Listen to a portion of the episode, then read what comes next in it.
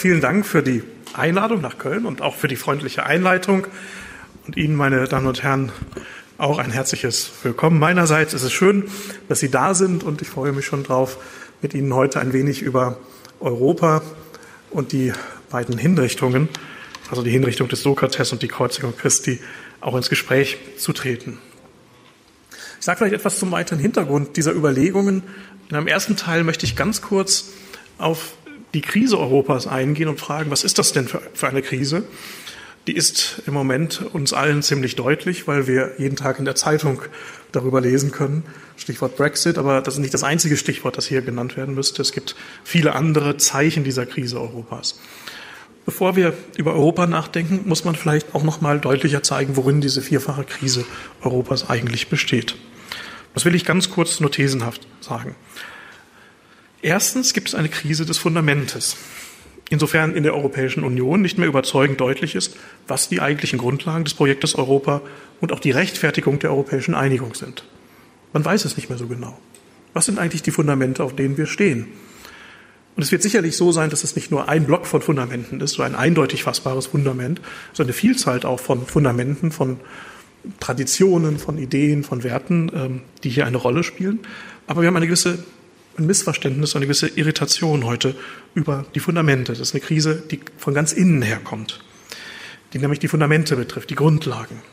Dann gibt es im Grunde eine Krise, die weniger von den Fundamenten als eher von innen herkommt, nämlich eine Krise, die sich in einer verbreiteten Europaskepsis, in einer verbreiteten Europakritik äh, und im Erfolg von populistischen und nationalistischen Bewegungen in vielen europäischen Ländern zeigt. Also nicht nur das Fundament, die Grundlagen sind fraglich geworden, sondern wir haben eben auch so eine verbreitete, oft sehr polemisch zugespitzte, oft auf sozusagen wenige ähm, äh, auch kritisch durchaus zu betrachtende Phänomene reduzierte Europaskepsis und Kritik. Das ist eine Kritik von innen und eine Krise von innen.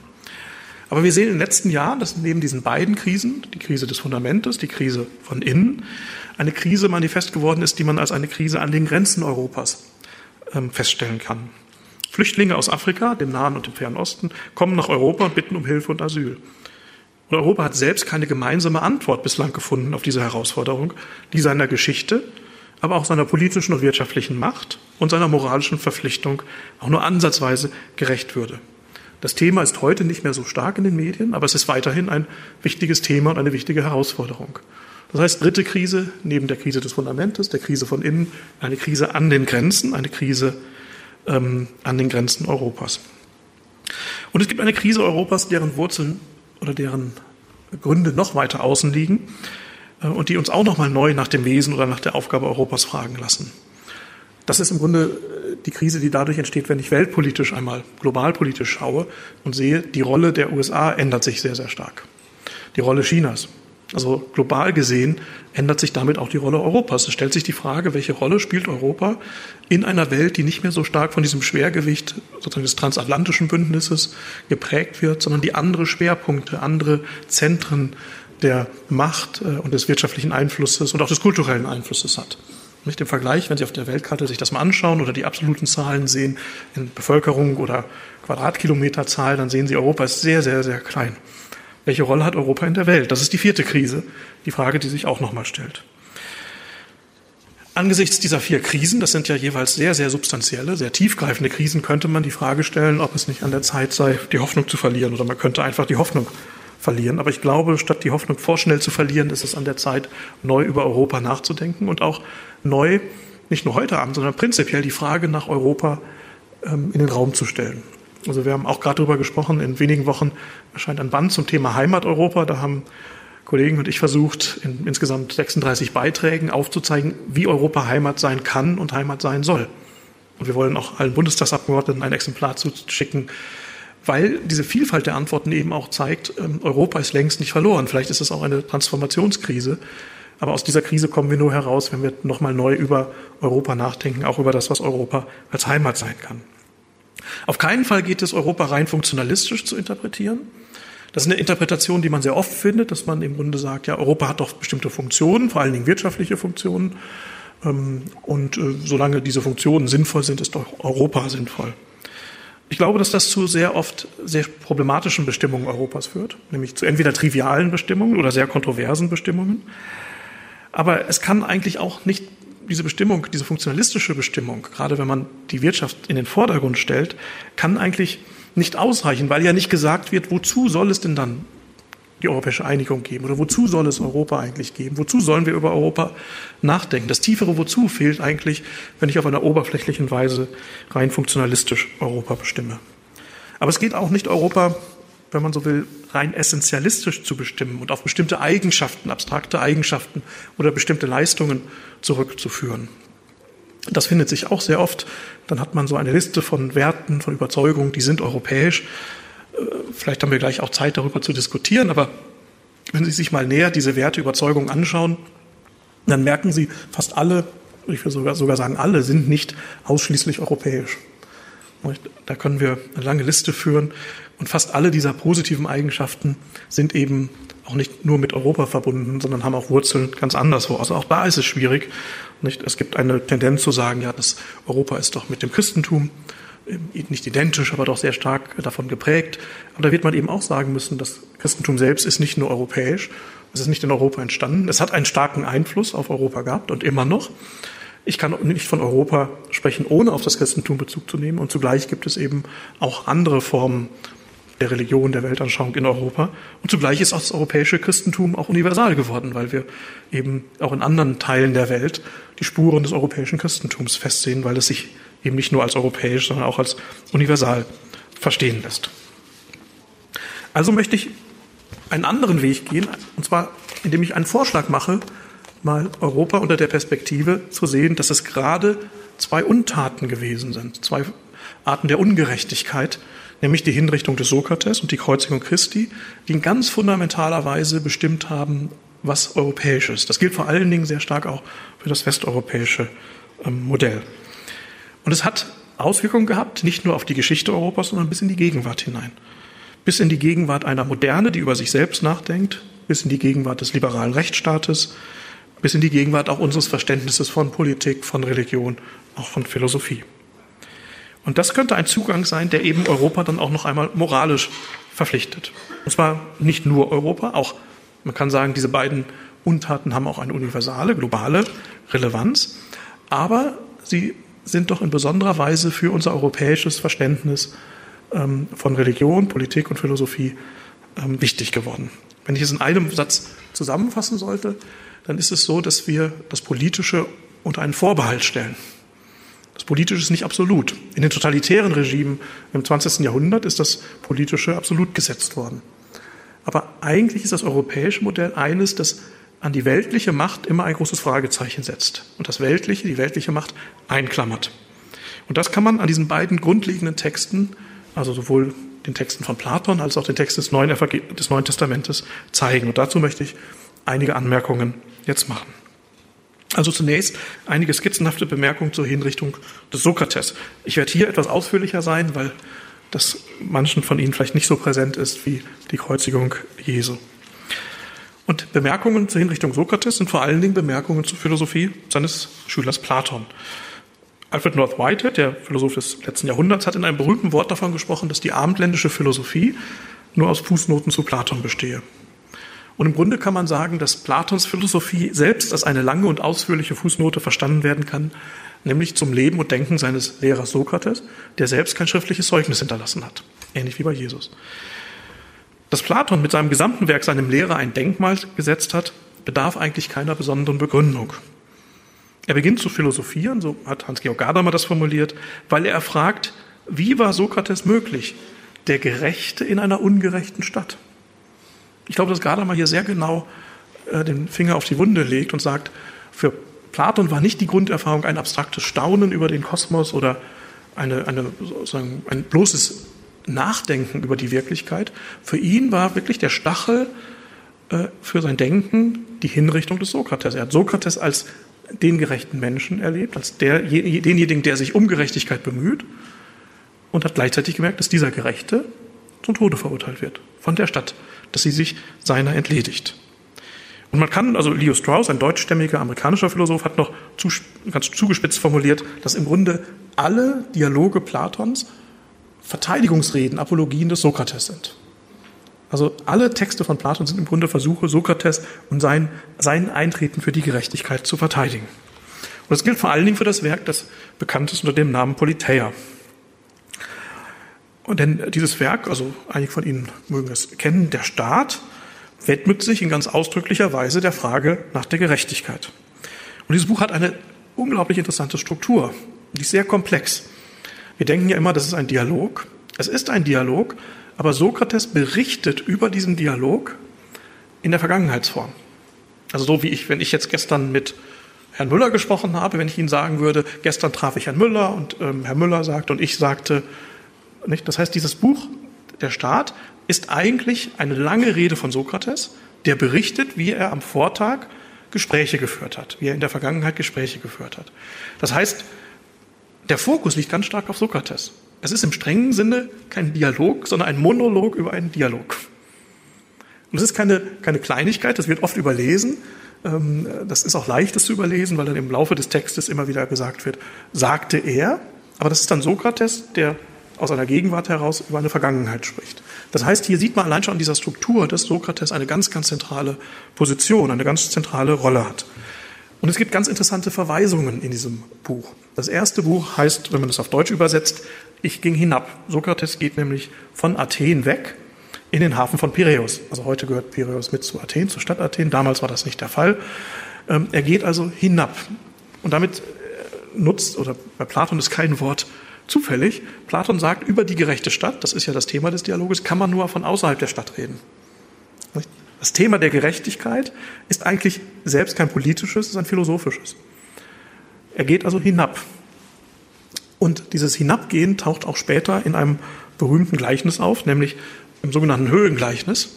Da wird nämlich geschildert, wie der Philosoph, der die Höhle des Nichtwissens, der Ignoranz verlassen hat. Das Höhlengleichnis schildert ja, wie die meisten Menschen in einer Höhle des Nichtwissens leben und dann äh, in einem philosophischen Aufstieg, in dem sie nämlich anfangen zu philosophieren, sich aus der Höhle hinaus bewegen. Und der Rückgang in die Höhle, der ist eben auch ein Abstieg, in dem äh, Platon auch sagt, äh, derjenige, der draußen war, geht hinab. Er nutzt da dasselbe Verb hinabgehen wie ganz am Anfang als erstes Wort. Das heißt, was er schildert, ist, dass Sokrates derjenige ist, der den Aufstieg zur Philosophie erlebt hat, der so zu philosophischem Wissen gelangt ist. Aber er geht eben hinab zu den Menschen, um auch mit den Menschen zu sprechen. Das heißt, er ist nicht irgendwie ein Elfenbeinturmphilosoph, der irgendwo äh, sein eigenes Ding macht, sondern er versucht eben die Menschen auch zu überzeugen, zu begeistern von der Einsicht, die er gehabt hat.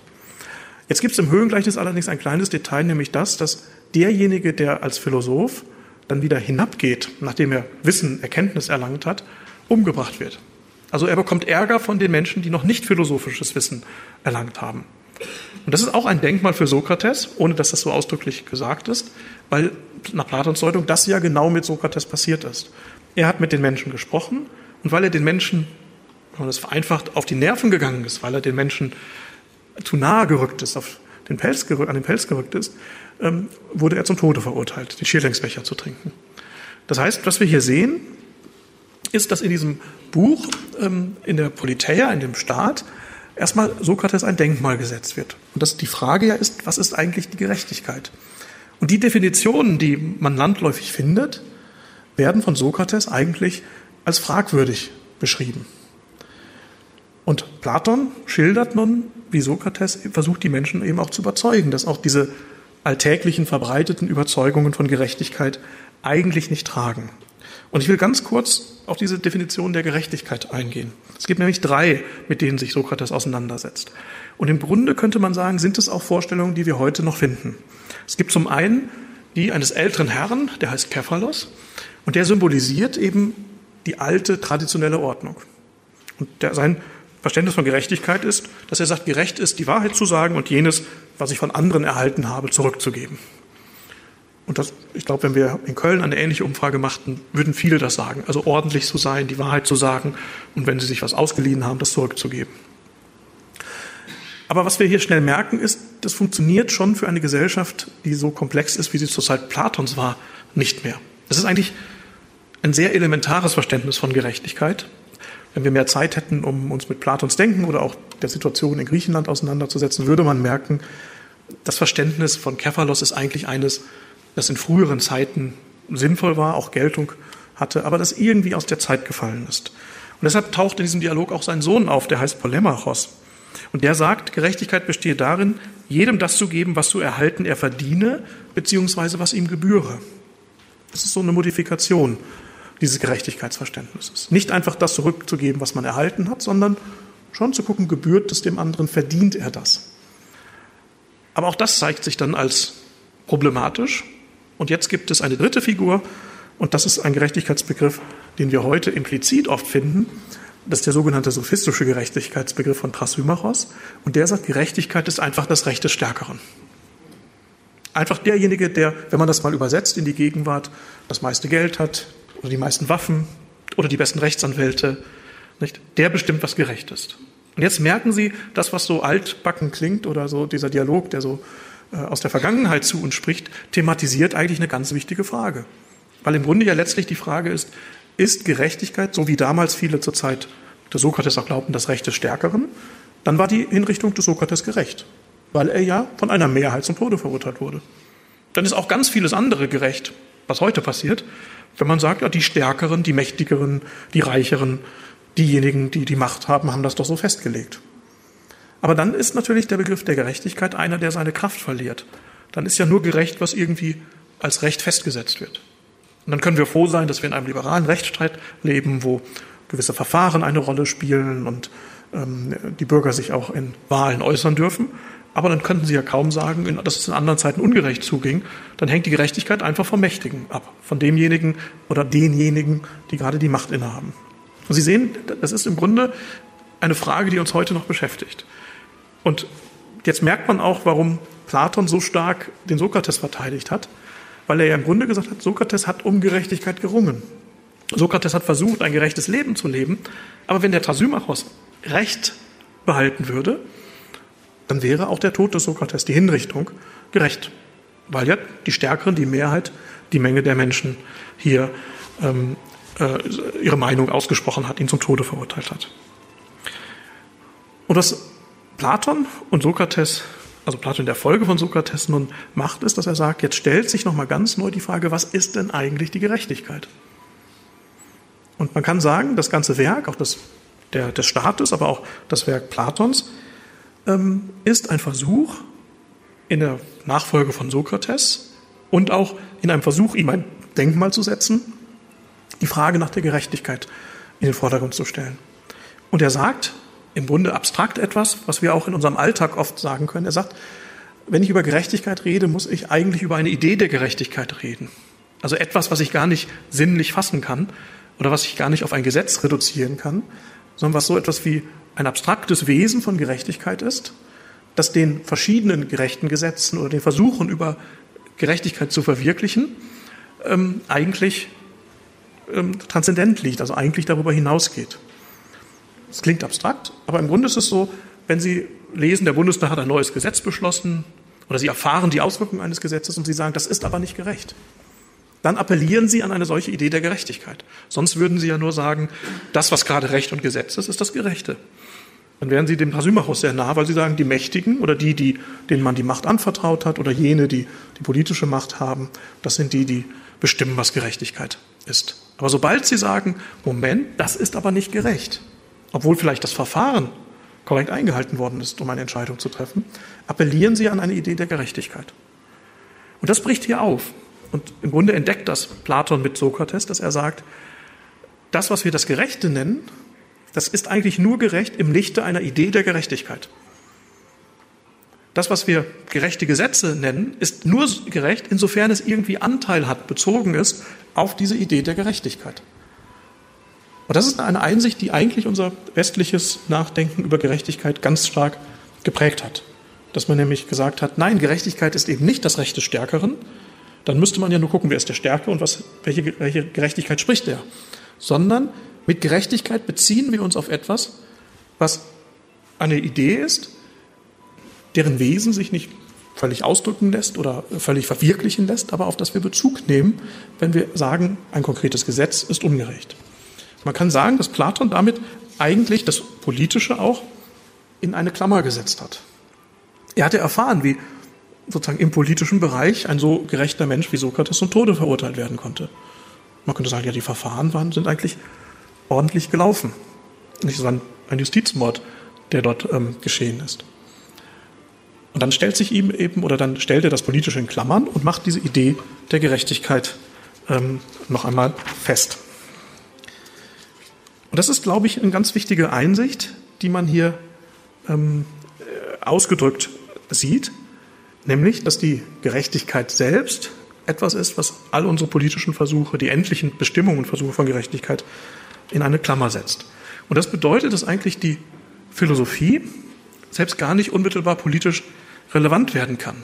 Also es geht Platon auch nicht darum, so eine Art Idealstaat zu kennzeichnen oder eine Art Idealstaat zu entwickeln, der dann verwirklicht werden könnte, sondern eigentlich ist es zeigt er die Unmöglichkeit eines ähm, Idealstaates. Also es gibt Autoren, die haben ihm vorgeworfen, er hätte so eine Art gerechte, gerechten Staat auf Erden ähm, verwirklichen wollen. Das ist meines Erachtens nicht der Fall, sondern es ging ihm um die Verteidigung der Philosophie, also des philosophischen Ringens, um die Idee der Gerechtigkeit, die in einer unaufhebbaren Spannung zur konkreten Welt der Politik steht. Die Philosophie erinnert nämlich an etwas, das in der sinnlichen Welt, in der Welt auch des Politischen, nie voll verwirklicht werden kann. An dem haben nämlich dann die konkreten Gesetze oder Urteile immer mehr oder weniger Anteil. Also konkrete Gesetze können mehr oder weniger Anteil an der Gerechtigkeit haben. Man kann daher die, dieses Buch, die, also Politeia, als eine Utopie im strengen Sinne lesen.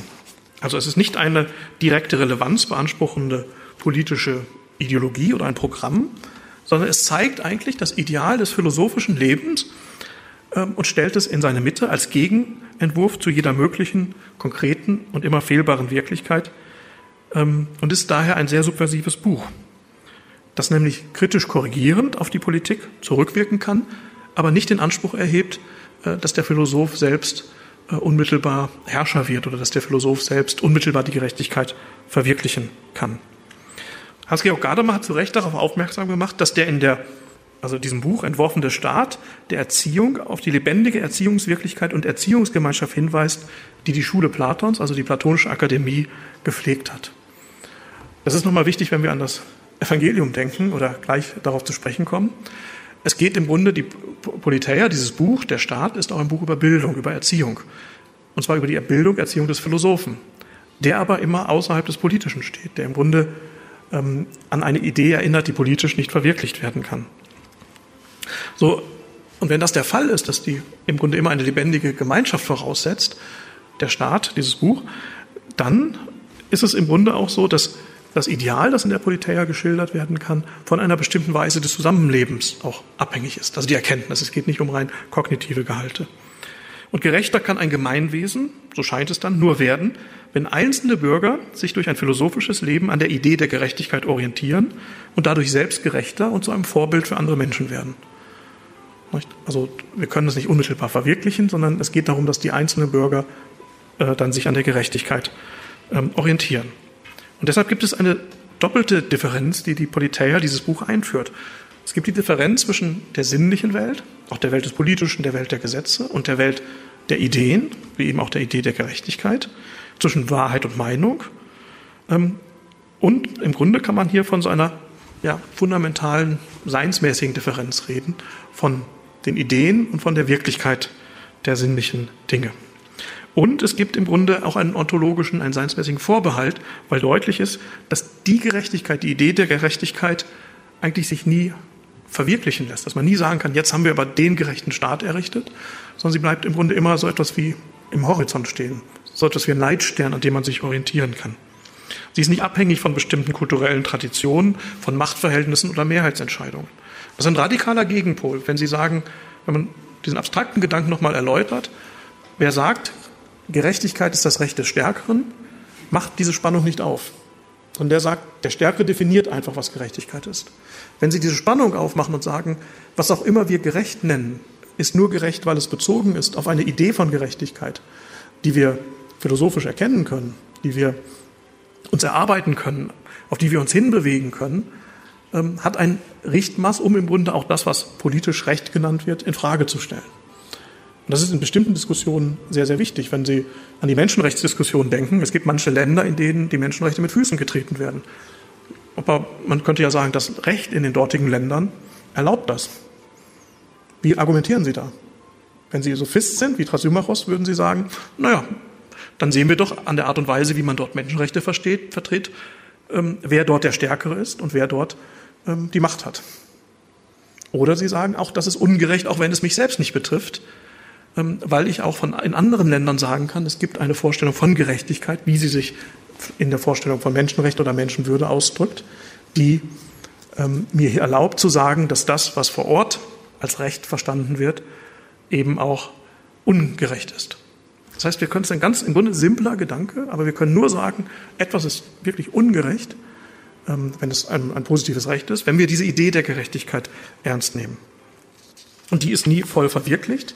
Und wenn man die Philosophie so versteht, dann lässt sie sich auch nicht politisch funktionalisieren. Also man kann sagen, dieser westliche Weg ist sehr stark antifunktionalistisch. Die Philosophie darf nicht funktionalisiert werden, aber auch das Christentum oder Religion kann nicht funktionalisiert werden. Das Christentum ist eben auch keine politische Religion, die sich politisch instrumentalisieren lässt. Das werden wir gleich sehen. Sondern, wenn ich jetzt nur von Platon ausgehe, die Philosophie ist eigentlich ein Stachel, weil sie immer fragt, ist das wirklich gerecht? Ist das wirklich eine Annäherung an die Gerechtigkeit? Kommen wir mit einem neuen Gesetz oder einer neuen Einsicht? Ist das nur die Macht der Stärkeren, die sich hier ausdrückt, oder ist das wirklich gerechter als das, was man vorher hat? Und man kann sich dieser Gerechtigkeit natürlich nicht definitorisch nähern, aber gleichenshaft, wie das auch Platon macht oder wie er das vor allen Dingen macht, indem er Sokrates zeigt, der exemplarisch in sich das Leben des Geistes, das auf Wahrheit und insofern auch auf Gerechtigkeit hingeordnet ist, gelebt hat. Und daher ist Sokrates ein Bürger zweier Welten. Er ist Bürger der Stadt Athen, aber auch Bürger dieser Ideenwelt als Philosoph, der ihn im Grunde über die besondere Gemeinschaft hinaushebt. Und er weiß von einer Gerechtigkeit, die im Grunde in keinem staatlichen Gemeinwesen je Wirklichkeit werden kann.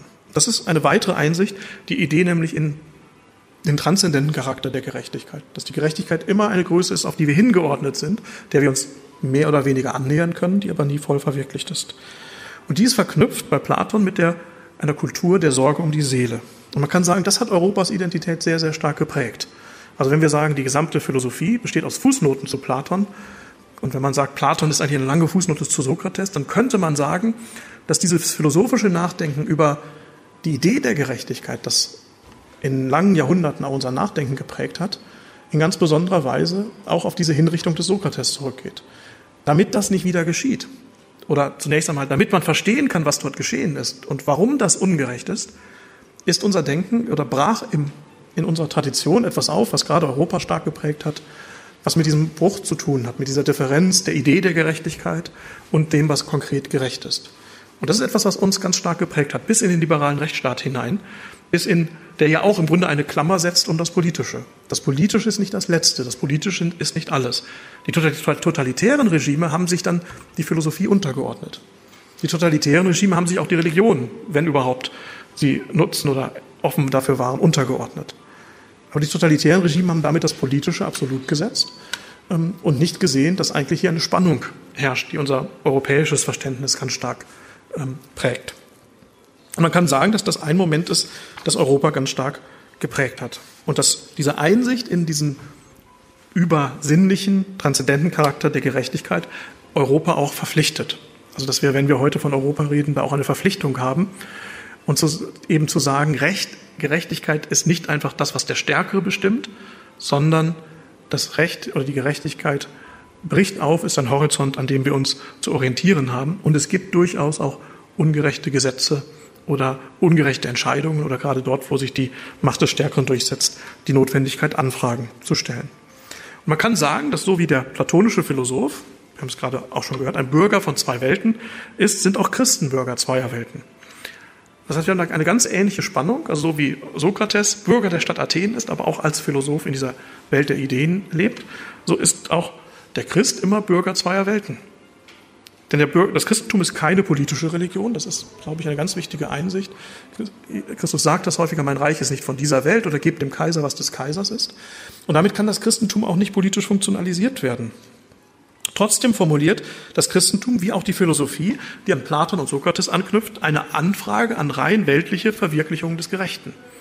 Also wie Platon sagt, was Sokrates geschehen ist, ist ungerecht und es entspricht nicht der Idee der Gerechtigkeit, haben wir das ja auch im Christentum, dass nämlich eine Anfrage an das rein weltlich Gerechte verstanden wird. Und dem wird eine Vision echter, wahrhafter Gerechtigkeit entgegengesetzt. Vor Pontius Pilatus betont Jesus ausdrücklich, mein Königtum ist nicht von dieser Welt. Also er sagt nicht, es gibt die Welt des Kaisers, gebt dem Kaiser, was des Kaisers ist, aber er spricht von einem anderen Königtum, das nicht von dieser Welt ist. Und er sagt dann weiter, wenn es im Johannesevangelium, wenn es von dieser Welt wäre, würden meine Leute kämpfen, damit ich den Juden nicht ausgeliefert würde. Das heißt, da ist eine radikale Differenz. Und es ist eine ähnliche, also es gibt große Unterschiede, aber eine ähnliche Differenz, wie wir sie bei Platon finden, zwischen dem weltlich Gerechten und der Idee der Gerechtigkeit. Und ähnlich wie das platonische Denken, die Philosophie, verstanden werden kann nicht einfach als Streben nach einer abstrakten Wahrheit, sondern als ein Verständnis, eine Reaktion auf die Hinrichtung Jesu, ist das Christentum, äh, auf die Hinrichtung des Sokrates, ist das Christentum ja eben auch entstanden vor dem Hintergrund der Kreuzigung Jesu. Und ähnlich wie Sokrates in der Apologie, das ist etwas, was dieses Buch die Apologie des Sokrates ganz stark kennzeichnet. Sokrates sagt immer wieder, ich will die Wahrheit sagen. Sokrates ist ganz stark der Wahrheit verpflichtet. Eine Radikalität des Wahrheitsbezuges finden wir schon bei Sokrates. Er will nicht das sagen, was man hören möchte. Und er weiß um die Konsequenzen. In dieser Verteidigungsrede hätte er ja auch einfach sagen können, also er war ja im Grunde verurteilt, er wusste, er könnte zum Tode verurteilt werden, dazu verurteilt werden, den Schierlingsbecher zu trinken. Und Sokrates hat sich nicht angepasst. Sonst hätten wir auch, wäre diese Rede gar nicht überliefert. Wenn er gesagt hätte, ich entschuldige mich mal, ich hatte das alles nicht so gemeint und im Grunde bin ich doch ein ganz netter Kerl und äh, da kriegen wir doch einen Deal hin, dass ihr mich jetzt wieder in Ruhe lasst. Nicht? Dann könnte man sagen, hätte, also hätte kein Schüler von ihm diese Rede als fiktive Rede verfasst. Nicht? Platon wäre vielleicht gar nicht Platon geworden. Aber weil Sokrates, auch der historische Sokrates, ähm, doch ganz klar sich in die Wahrheit gestellt hat, Gerechtigkeit eingefordert hat, überzeugt er. Er ist im Grunde den Weg auch bis in die Radikalität des Todes gegangen. Und das finden wir ähnlich bei Jesus. Ich bin dazu geboren und dazu in die Welt gekommen, so bekennt er, dass ich für die Wahrheit Zeugnis ablege. Jeder, der aus der Wahrheit ist, hört auf meine Stimme. Nicht? Also wir haben diesen ganz klaren Wahrheitsbezug. Jesus sagt eben auch, es geht mir nicht darum, die weltlichen Dinge zu modifizieren oder die weltlichen Fragen ähm, da zum weltlich-politischen Stellung zu nehmen, sondern ich eröffne etwas ganz anderes, ein Königreich von einer ganz anderen Dimension. Und darauf ist ja dann die berühmte Frage von Pontius Pilatus gestellt worden, die auch ein Sophist, die auch Thrasymachos hätte stellen können. Was ist denn Wahrheit? Also Thrasymachos sagt, Gerechtigkeit ist das Recht des Stärkeren, des Mächtigen. Und im Grunde ist bei Pontius Pilatus auch so, ja, Wahrheit ist doch das, was der Stärkere für wahr erachtet. Das müssen wir für wahr erachten. Also auch hier bricht etwas auf, wo dann das endlich Wahre, das bedingt Wahre, sich noch einmal gerichtet sieht durch die Wahrheit. Und das ist ja eine, nochmal eine Radikalisierung, die wir hier finden im Vergleich zu Sokrates. Sokrates sucht die Wahrheit, Christus selbst bezeichnet sich als die Wahrheit. Und Pilatus zeigt ja, wie er die Wahrheit versteht. Obwohl er ausdrücklich keinen Grund findet, Jesus zu verurteilen, folgte dem Wunsch der Menge, Jesus zu töten. Das ist die Logik der Macht des Stärkeren, nicht der, sozusagen der Opportunist.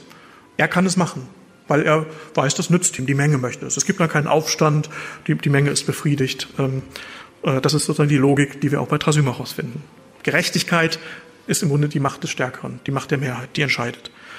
Deutlich zeigen sich an seinem, also an Pontius Pilatus Handeln und an der Kreuzigung Jesu die Grenzen der bloßen, nicht auf die Gerechtigkeit oder die Wahrheit selbst ausgerichteten Politik. Also Pontius, so wie Thrasymachos ist auch Pontius Pilatus eine Art Vorbild für viele Politiker bis in die Gegenwart. Was ist denn Wahrheit? Die Leute sagen es ihm, das muss er tun. Was ist Gerechtigkeit? Ist es das nicht das Recht des Stärkeren? Wenn wer politisch handelt, sich jedoch dieser Grenzen nicht bewusst ist, also die Grenzen, die durch die Gerechtigkeit, durch die, durch die Wahrheit gesetzt werden, durch diese, das sind, es klingt unglaublich abstrakt, Gerechtigkeit, Wahrheit, aber sobald Sie sagen, das ist im Grunde, sobald man belogen wird oder ungerecht behandelt wird, weckt nicht selbst in kleinen Kindern erbricht dann im Grunde dieses Bedürfnis nach Gerechtigkeit, nach Wahrheit auf. Und die Kinder sagen, das ist doch nicht gerecht, das ist nicht in Ordnung, das ist doch nicht gut, nicht wahr. Und da bricht eben diese Distanz auf. Aber wenn die geleugnet wird, wie es so oft auch im Politischen geschieht, wenn das politisch Gerechte oder dass das gerade Recht ist mit der Gerechtigkeit an sich, der Idee der Gerechtigkeit gleichgesetzt wird, und das Politische zum letzten Maßstab des Handelns wird, ohne dass jene Wahrheit oder Gerechtigkeit anerkannt wird, der das politische Handeln eigentlich untergeordnet ist, dann entwickelt sich eine Herrschaft von Willkür und Unrecht. Das ist das, was man in den totalitären Regimen sieht. Die haben sowohl die Philosophie als auch, soweit sie das konnten, Religion funktionalisiert, dem politischen untergeordnet. Man kann sagen, unsere Tradition ist eine ganz starke Tradition der Einklammerung des Politischen. Das Politische hat seine Eigenlogik, aber es wird eingeklammert, weil es von außen her eben noch einmal in einem anderen Licht steht, nämlich der Idee der Gerechtigkeit oder der Idee der Wahrheit. Gegen dieses Unrecht steht, auch das hat eine Parallele im Leben des Sokrates, die innere Freiheit, mit der Christus seinen Tod annimmt. Wir stehen ja kurz vor Ostern, da werden diese wichtigen Texte auch wieder uns gegenwärtig. Christus nimmt ja mit einer ganz großen inneren Freiheit seinen Tod an. Und das finden wir auch bei Sokrates. Und man kann sagen, das ist nicht allein für Christen verständlich. Und damit ist das Kreuz zu einem universal verständlichen Symbol geworden. Also wenn man darüber nachdenkt, was kann das Kreuz auch für Nichtchristen bedeuten? dann geht es im Grunde ja nicht nur darum, dass das Kreuz das Symbol einer ungerechten Hinrichtung ist, und zwar der Hinrichtung eines unschuldigen Menschen, sondern auch prinzipiell für die Spannung steht zwischen dem, was weltlich als gerecht erscheint oder gerechtfertigt wird, und einer nicht von Menschen gemachten, über das menschlich Gerechte hinausweisenden Idee der Gerechtigkeit. So wie die platonische Philosophie das Politische als Phänomen der sinnlichen Welt, als eine vorletzte Wirklichkeit versteht, so setzt das Christentum auch das Politische in Klammern also diese Klammersetzung des Politischen. Das Politische ist nicht alles, sondern ein wichtiger Teilbereich des Lebens, aber nicht alles. So verweist das Christentum nämlich auf die Idee der Gerechtigkeit in Gestalt der Gottesherrschaft, die über das Politische immer schon hinausreicht. Also der wir uns annähern können, die aber nie politisch voll verwirklicht werden soll. Und dadurch befreit das Christentum auch die Menschen von einer unmenschlichen Überforderung, nämlich jener, dass wir, die Politiker oder die Gesellschaft, für das Glück aller Menschen in einem umfassenden Sinne verantwortlich sein müssen. Im Grunde kann man sagen, ist das auch so ein Kerngedanke des liberalen Rechtsstaates. Da geht es vor allen Dingen um die Freiheit. Und die Freiheit bedeutet eben auch, dass der Staat nicht für alles zuständig ist, beziehungsweise der Staat sich selbst nicht absolut setzen darf. Also sowohl die platonische Philosophie als auch das Christentum bauen eine Klammer um das Politische.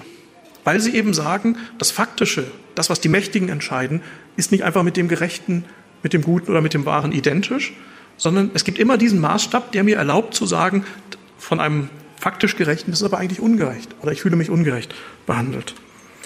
Also, und genauso wie das platonische Denken indirekt auf den Bereich des Politischen zu wirken vermochte, das sind nicht einfach zwei radikal unterschiedliche Welten, sondern es geht ja auch darum, die Welt besser zu machen, also nämlich über jene Menschen, die versuchten, wahrhaft gerecht zu sein, so hat das Christentum mit seiner Botschaft einer das Weltliche übersteigenden Gerechtigkeit Gottes auch politische Konsequenzen. Also das Christentum ist keine politische Religion, aber eine Religion, die politische Konsequenzen hat, die auch soziale Konsequenzen hat. Also vom Gottesreich zu sprechen, heißt ja nicht einfach in so einer Art Jenseiterei nur vom jenseitigen Leben zu sprechen, aber es bedeutet eben auch von einer Idee zu sprechen, wenn ich jetzt von einer Idee, von einer Idee der Gerechtigkeit spreche, die im Grunde auch ein Richtmaßstab, ein Leitbild bleibt, an dem wir uns im politischen Handeln orientieren sollten. Was, wenn man Hans-Georg Gadamas Interpretation, die ich vorgetragen habe, folgt, die platonische Akademie leisten kann, findet dann seine Entsprechung in den christlichen Gemeinden. Denn die christlichen Gemeinden leben ja in einer Lebensweise, die dem Evangelium verpflichtet ist. Und so geben sie ja Zeugnis von einer im Grunde weltüberschreitenden Gerechtigkeit und verändern die Welt. Das ist eigentlich die Idee auch der Gemeinde, der Christen als Sauerteig. Sie verändern das, was um sie herum ist. Die Gemeinden sind Orte der Gerechtigkeit, Orte, in denen man, das war ein großes Moment, eine große Erklärung für die äh, auch Attraktivität des Christentums, dass die christlichen Gemeinschaften eben einen anderen Umgang miteinander pflegten. Das stellt eben kritische Anfragen auch an die Realität der christlichen Gemeinschaften und Gemeinden heute. Ähm, aber man, man sieht hier, sie verändern im Grunde, sie ist eine soziale Religion, dadurch, dass hier ein Wissen ist von einer, auch den, bei den Propheten und auch in der Lehre Jesu verbürgten Vision der Gerechtigkeit, ähm, ändert sich auch die Welt, versucht man auf die Welt auch Einfluss zu üben. Aber es wird vermieden, dass das Christentum direkt politisiert wird. Das wäre nämlich falsch. Das heißt, hier haben wir eine indirekte Wirkung, ähnlich wie sie Platon wohl auch vorschwebte. Das heißt, weder Platons Denken noch das Christentum führen daher zu so einer Art philosophischem Quietismus, als würde man gar nichts mehr tun oder die Welt so lassen, wie sie ist, sondern sie wirken indirekt auf die Gestaltung des politischen Lebens hin. Während Platon jedoch einen ontologischen Vorbehalt formuliert, also sagt, was uns gerecht erscheint in den Gesetzen, ist nochmal zu trennen von dem eigentlichen Wesen der Idee der Gerechtigkeit, und damit auch die Differenz zwischen Politik und Philosophie begründet, etabliert das Christentum das, was man einen eschatologischen Vorbehalt nennt, also zwischen den weltlichen Mächten, so wie sie jetzt herrschen, der Politik, so wie wir sie jetzt vorfinden, und dem Königtum Jesu. Auch zwischen Staat und Kirche als jener irdischen Gemeinschaft, die auf das Königtum Jesu hin orientiert ist, oder auch zwischen der Weltgeschichte und der Heilsgeschichte. Also diese Spannung prägt ganz stark die europäische Welt und vor allen Dingen die westeuropäische Welt. Und wir können vielleicht in der Diskussion äh, noch sehen, wie, wie sehr selbst die Städte oder wie sehr selbst im Einzelnen die europäische Geschichte von dieser Spannung von christlich gesprochen Weltgeschichte und Heilsgeschichte oder eben platonisch gesprochen von den Bemühungen im politischen Bereich Gerechtigkeit zu verwirklichen und der Idee der Gerechtigkeit gekennzeichnet sind. Das sind zwei Vorbehalte, zwei Klammern, die hier gesetzt werden. Dadurch wird aber der Freiheit des einzelnen Menschen, nämlich von der ausschließenden Macht vorgegebener Ordnung des Politischen und der Freiheit zur Gerechtigkeit selbst hin eine besondere Bedeutung gegeben. Also wenn für uns Freiheit ein Leitwort unserer Selbstverständigung ist, dann deshalb, weil wir eben seit diesen griechischen Anfängen das Politische nicht totalitär, nicht absolut werden lassen, sondern immer diese Möglichkeit der Befreiung im Bild des Höhlen, des Aufstiegs aus der Höhle, im Höhlengleichnis, aber auch der Befreiung, die das Christsein bedeutet, ähm, verstanden haben. Man ist nicht verstrickt, endlos verstrickt im Politischen, sondern hier öffnet sich ein Raum, den Sie zum Beispiel bei den Widerstandskämpfern auch finden, die eben sagen, das Politische ist nicht die letzte Ordnung, die Widerstand auch einem sehr ungerechten System gegenüber möglich ähm, macht. Und mit der Freiheit ist ein Motiv genannt, das ganz besondere in der westeuropäischen Geschichte eine wichtige Rolle hat. Man kann sagen, dass das platonische Denken und der christliche Messianismus hier zu ganz ähnlichen Konsequenzen geführt haben. Sie erinnern an eine vom Menschen unaufhebbare Spannung zwischen den vielfältigen, oft unrecht erlaubenden Ordnungen des Gerechten die oft sehr ungerecht sind, nicht? und jener Gerechtigkeit selbst, die über diese politischen Ordnungen hinausgeht, die diese Ordnung begründet, orientiert und auch richtet. Und die sich eben oft nur in diesem Wort Idee der Gerechtigkeit oder dann christlich dem Königtum anzeigen lässt. Erst in dieser Spannung, so zeigt gerade die von allem äußeren Zwang unberührte Freiheit, mit der sowohl Sokrates als auch Jesus den ihnen aufgezwungenen Tod annehmen, erfährt der Mensch die Tiefe seiner Freiheit und auch seine eigene Verantwortung denke, dass gerade die Widerstandskämpfer oder diejenigen, die Widerstand geleistet haben in totalitären Systemen, das nochmal zeigen. Die, die, die, sich nämlich bewusst waren, dass der Staat nicht alles ist, dass der Staat nicht die erste und letzte Ordnung ist, sondern eine vorletzte Ordnung. Das Politische ist eine vorletzte Ordnung. Man kann sagen, dass sich diese beiden Wege ergänzt haben. Wenn wir mehr Zeit hätten, könnte man sehen, wie das politische Denken, die politische Theologie des heiligen Augustinus ganz stark diese beiden Motive zusammenbringt. Aber selbst im modernen politischen Denken, liberalen Denken, findet man das noch, wenn der Begriff der Freiheit sehr stark gemacht wird und wir zum Beispiel auch in unseren Grundrechten eine, zum Beispiel eine Gewissensfreiheit oder Religionsfreiheit haben, die eben auch davon ausgeht, dass der Staat, das Politische, nicht die letzte Ordnung ist. Es gibt etwas, was darüber hinausgeht. Und das hat die Philosophie entdeckt in Athen und das hat sich im Christentum gezeigt, in der Botschaft, in der messianischen Botschaft des Königtums ähm, und der Königsherrschaft Jesu. Und das hat die europäische, vor allem westeuropäische Identität stark geprägt. Und man kann sagen, jetzt komme ich zu ein paar abschließenden Bemerkungen, dass Europa also in einem doppelten Schatten steht.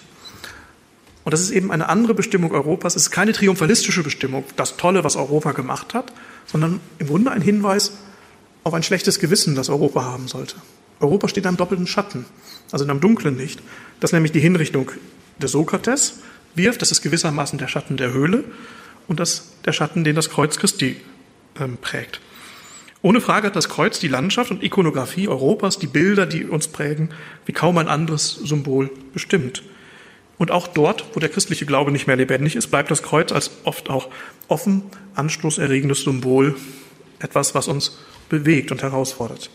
Insofern es an die Hinrichtung Jesu erinnert, ist es ein Verweis, also wenn ich jetzt mal philosophisch auch versuche zu deuten, auf das ungerechte Leid eines Unschuldigen und es zeigt die Möglichkeit der Verführbarkeit von Politik und Justiz, sich selbst absolut zu setzen. Das ist im Grunde die, die universale Bedeutung des Kreuzes, das Leiden des Unschuldigen, der unschuldig zum Tode verurteilt wurde, weil die Menge gesagt hat, kreuziget ihn.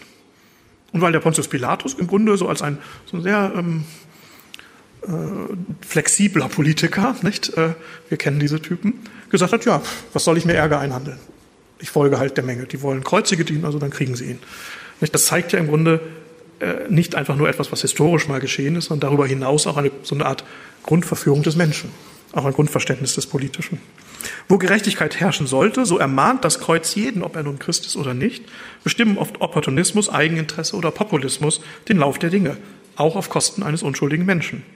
Und dies ist auch die Botschaft, die mit dem Tod des Sokrates untrennbar verbunden ist. Sokrates ging hinab, er ging zu den Menschen, also ähnlich wie Jesus. Nicht? Er verkündete von seiner, seiner philosophischen Entdeckung der Gerechtigkeit und wurde ungerecht ermordet. Gerade die Gerechten zeigen diese beiden großen Gestalten, können zum Opfer größter Ungerechtigkeit werden. Politik und Justiz können versagen und Unrecht als Recht verkaufen. Recht des Stärkeren. Wieder diese Form des Unrechts zeigt sich die bleibende Aufgabe, an eine Idee oder eine Vision von Gerechtigkeit zu erinnern, die es erlaubt, die konkreten Gesetze oder ihre Anwendung als ungerecht zu bezeichnen und die zugleich dazu ermahnt, Unrecht zu verhindern. Andernfalls würden nämlich auf immer die Ungerechten über ihre unschuldigen Opfer triumphieren. Und in diesem Sinne, also als diese Mahnung, lasst die Ungerechten nicht triumphieren, nehmt die Hinrichtung Jesu, äh, die Hinrichtung des Sokrates, die Kreuzigung Jesu im Grunde ernst als diesen Schattenwurf, als negative Ereignisse, die unsere Identität prägen. In diesem Sinne sind im Grunde beide Hinrichtungen Stachel für Europa und sein Selbstverständnis. In der europäischen Geschichte sind in einer besonderen, das Wesen Europas charakterisierenden Weise Lehren aus beiden Ereignissen gezogen worden. Also wenn man ganz, einen ganz großen Bogen spannt, kann man sagen, selbst den liberalen Rechtsstaat, in dem wir heute leben, kann ich nicht verstehen ohne diese beiden Ereignisse. Das sind Resonanzen, die zu tun haben mit der Freiheit, die zu tun haben mit der Einklammerung des Politischen und die zu tun haben damit, dass das Welt, dass Gerechtigkeit nicht einfach eine Frage der Mehrheit, der Mächtigen ist, derjenigen, die das Sagen haben, sondern dass es etwas gibt, was dem Politischen zuvor liegt, was ihm vorausgeht, was über das Politische hinausgeht. Das hat in ganz besonderer Weise Europa geprägt. In der klassischen Weise des Natur- oder Vernunftrechtdenkens, in der Menschenrechtsdiskussion oder auch in heutigen Debatten über die Notwendigkeit eines gerechten Umgangs von Menschen miteinander. Und Europa stand, so sehr Europa im Schatten dieser beiden Hinrichtungen steht, immer auch in der Versuchung, die Stimmen von Sokrates und Jesus zu überhören und den Vorbehalt aufzuheben, um Gerechtigkeit nach eigenem Gusto zu definieren oder ein Reich der Gerechtigkeit auf Erden zu errichten. Das ist die große Versuchung, diesen Vorbehalt, diese Spannung aufzuheben und zu sagen, jetzt können wir, wenn wir nur genug wissen oder wenn wir nur genug ähm, äh, tun, wenn wir nur genug handeln, das Werk äh, der Gerechtigkeit in der Welt verwirklichen. Aber schauen Sie in die Geschichte, jeder Versuch äh, ist letztlich barbarisch gewesen, die Gerechtigkeit zu verwirklichen, die, den gerechten Staat. Dafür sind die totalitären Systeme auch Beispiele. Theologie und Philosophie wurden daher dann oft auch zu bloßen Mägden der Politik. Die Politik hat sie sich untergeordnet. Das Politische wurde als allumfassend, als total und als letzte Ordnung verstanden. Die Spannung zwischen dem konkreten Gerechten und der Gerechtigkeit an sich schien zumindest dann aufhebbar. Doch führten, diese Versuche, die gerechte Stadt auf Erden zu errichten, wie gesagt, oft zu größtem Unheil, zu Ungerechtigkeit. Und daher ist immer wieder eine Erinnerung an Sokrates und Jesus gefragt. Das heißt Erinnerung dann nicht nur an zwei Personen, sondern an eine Gerechtigkeit, die nicht von Menschen gemacht und definiert ist, die nicht einfach die Gerechtigkeit der Stärkeren, der Mächtigeren, der Mehrheit ist, aber eine Gerechtigkeit, die es erlaubt, Unrecht als jenes zu bezeichnen, was es ist. Im Vergleich zu dieser Idee der Gerechtigkeit, zu dem, was eigentlich gerecht ist, ist das und das ungerecht. Dazu brauche ich die Idee der Gerechtigkeit. Und die dazu auch ermahnt, dass man sich bemüht, Gerechtigkeit mehr und mehr zu verwirklichen. Die Frage, inwiefern auch andere kulturelle Traditionen, nicht nur die europäische, von einer solchen Spannung gekennzeichnet sind, kann hier eigentlich offen bleiben. Wichtig bleibt die Erkenntnis, dass diese doppelte Erinnerung, dass wir auch dort, wo nicht davon ausdrücklich die Rede ist, im Schatten in der Auseinandersetzung mit der Hinrichtung des Sokrates und der Kreuzigung Jesu stehen, bleibt hier wichtig. Es führt zu einem bestimmten Politikstil, denn die Politik ist damit nicht eine Kunst, die unser Heil garantieren soll, sondern die Politik ist eine pragmatisch orientierte Kunst. Sie soll vermeiden, dass wir, sie soll zu einem guten Zusammenleben führen, aber eben nicht zum Heil führen, nicht zum größten Glück des Menschen. Sie ist eine Politik der Freiheit. Das heißt, um der Freiheit des Einzelnen willen. Und sie soll dabei helfen, jene Räume zu eröffnen, innerhalb derer Menschen in Freiheit nach ihrem Glück streben können. Das ist ein anderes Politikverständnis, das dann aufbricht. Die Politik ist dadurch bescheiden, weil sie weiß, sie ist nicht die letzte Ordnung. Sie ist nicht zuständig, das entlastet den Menschen auch. Sie ist nicht zuständig dafür, den Menschen zu seinem Heil zu führen oder ihn umfassend glücklich zu machen, sondern sie dient der Freiheit. Damit nimmt sie sich zurück. Auch der Liberale, die Freiheit des einzelnen Menschen in sein Zentrum stellende Rechtsstaat, ist daher letztlich in einer teils offensichtlich, teils recht schwer zu entwirrenden Geschichte ein Ergebnis des Nachdenkens über Sokrates, Jesus und die bleibende Bedeutung ihres jeweiligen Todes. Und ich glaube, dass man sagen kann, dass solange Europa sich von diesen beiden Zeugen der Gerechtigkeit noch bestimmen lässt, hat es seine Identität noch nicht verloren. Nie kann es sich allerdings auf dem Erreichten ausruhen. Immer erfährt es seine Identität als Nicht-Identität, als Fehlbarkeit und Ungenügen. Dann merken Sie, wenn wir positiv Europa bestimmen und sagen, Europa ist das Land der Wissenschaft, des Christentums, der Aufklärung, nicht, das ist sehr pompös, sehr triumphalistisch. Da kommt kein Bruch rein. Wenn Sie aber sagen, Europa steht im Schatten dieser Justizmorde, dann wird Europa sich immer auch dieses Ungenügens vergewissern müssen. Das bleibt immer ein Stachel und immer wieder ange sich angetrieben sehen, mehr der Idee der Gerechtigkeit oder mehr dem Königreich ähm, Gottes äh, näher zu kommen. Europa kann sich nie ausruhen. Es wird seine Identität immer als Nicht-Identität, als Fehlbarkeit verstehen. Es bleibt ein schlechtes Gewissen angesichts dessen, was wirklich Gerechtigkeit ist. Wenn man nämlich darüber nachdenkt, was wirklich Gerechtigkeit ist, wird man feststellen, dass all unsere menschlichen Versuche, Gerechtigkeit zu verwirklichen, immer wieder scheitern, weil sie immer, weil sie nie jede Situation berücksichtigen können, weil sie nur Annäherungen darstellen. Es bleibt ein geschlechtes Gewissen. Die Fragilität, das immer auch unsichere und erschütterbare Ringen um Gerechtigkeit gehört daher zum Wesen Europas. Es ist meines Erachtens offen, ob die jetzige Krise ein Ausdruck dieses Ringens ist. Außer Frage steht, dass solange Europa tatsächlich um Gerechtigkeit ringt, es seinem Wesen, seinem Auftrag noch treu bleibt und dadurch ein Zeuge auch für die ganze Welt ist. Denn die Idee der Gerechtigkeit transzendiert, überschreitet jeden Kontext ihrer Entdeckung und ihrer Entfaltung. Sie erhebt einen universalen Anspruch. Deshalb kann sich Europa auch nicht einfach mit Mauern abgrenzen und sagen, wir versuchen innerlich in Europa möglichst gerecht zu werden. Ähm, also im Lied heißt es, ähm, es kann dem, der Frömmste nicht in Frieden leben, wenn es dem bösen Nachbarn nicht gefällt. Das ist eigentlich eine sehr philosophische Einsicht. Zum einen nämlich, wir können nicht einfach in einem ummauerten Gebiet Gerechtigkeit verwirklichen, wenn außen äh, die Zustände nicht gerecht sind. Weil es der Gerechtigkeit, nicht nur weil unsere Gerechtigkeit dann gefährdet wäre von außen, sondern weil es zutiefst ungerecht wäre, sich nicht um die Gerechtigkeit für alle, für alle Menschen zu bemühen. Auch das ist eine Aufgabe, die sich für Europa stellt, nämlich den universalen Anspruch der Gerechtigkeit ein, äh, ernst zu nehmen. Und dies ist ein Anspruch, der zugleich sowohl in der Erinnerung an Sokrates als auch in jener, in jener an Christus den heute selbst fraglich gewordenen Raum der Wahrheit und des Göttlichen eröffnet. Also wenn ich über Gerechtigkeit rede, muss ich auch über Wahrheit und auch über Gott sprechen. Und es ist ein Verständnis von Gerechtigkeit, das eben auch nach der Würde des Menschen fragen lässt. Nämlich der Würde des Menschen als eines freien und frei handelnden und eines verantwortlichen Wesens. Ich glaube, dass wir hier, wenn wir über den Menschen nachdenken, in Sokrates und Jesus, auch für auch jede Menschen, die keine Christen sind, ähm, Zeugen haben, die in ihrer Radikalität, darin, dass sie für die Wahrheit eingestanden sind, dass sie für die Gerechtigkeit eingestanden sind, auch heute noch Orientierung vergeben können, geben können. Wenn Europa in diesem Schatten steht, glaube ich, müssen wir uns keine Sorgen machen. Die Frage ist, ob Europa dieses Erbe weiterhin auch ernst nehmen wird und kann. Damit schließe ich. Danke Ihnen für Ihre Aufmerksamkeit und freue mich auf die Diskussion. Vielen Dank.